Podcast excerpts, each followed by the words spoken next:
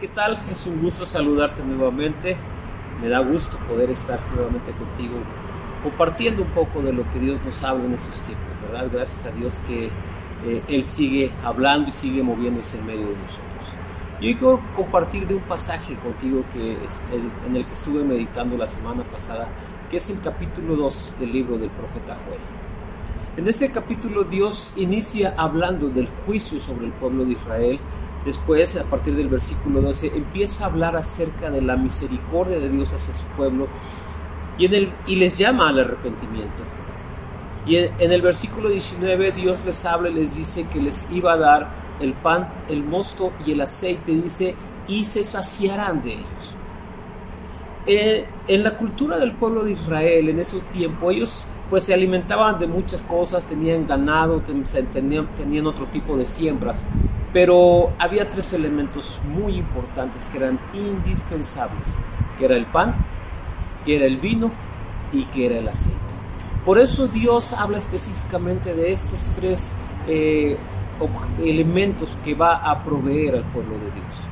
Y hoy quiero precisamente compartirte porque hoy estamos viviendo tiempos donde tal vez nos privamos de muchas cosas, donde carecemos de algunas cosas, eh, tanto en lo natural como, como en nuestra vida eh, cristiana y nuestra vida como iglesia, ¿verdad?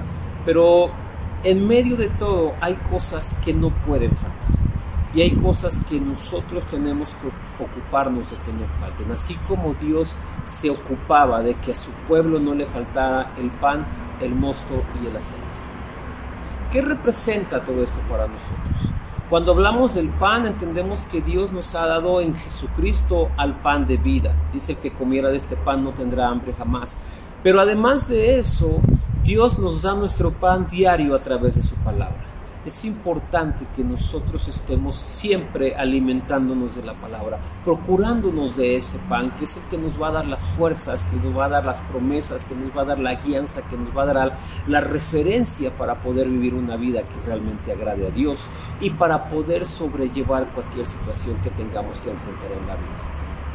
Tenemos que buscar un tiempo para poder estarnos alimentando de la palabra. Mi amado, lo que Dios nos habla en las reuniones es una gran bendición, es una, es una gran revelación la que nos da, pero necesitamos el pan diario, diariamente estarlo buscando ahí.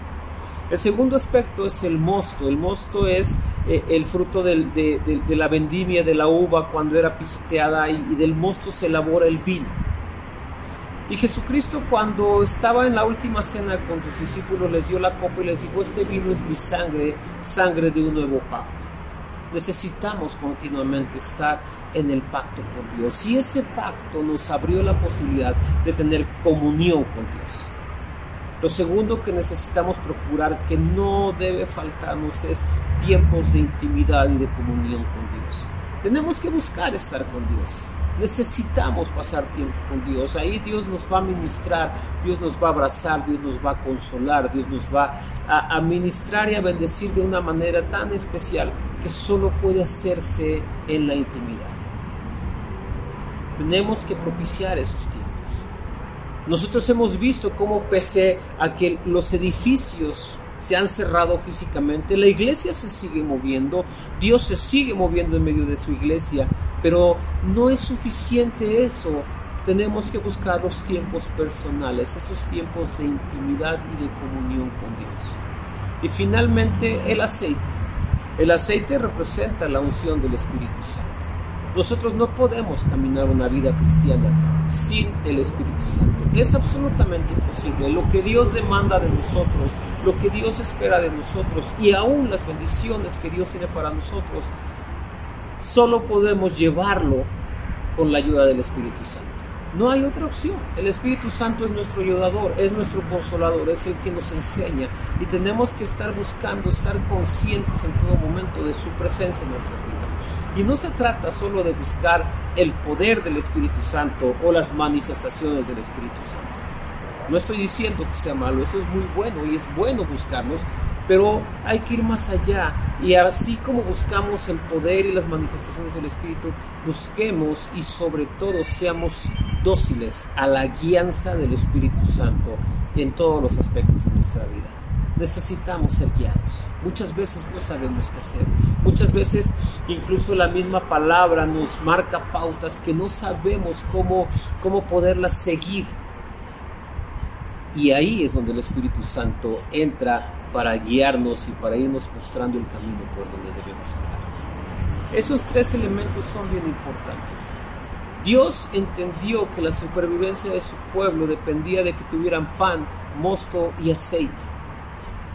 Y así en lo natural ellos lo requerían para, para no perecer.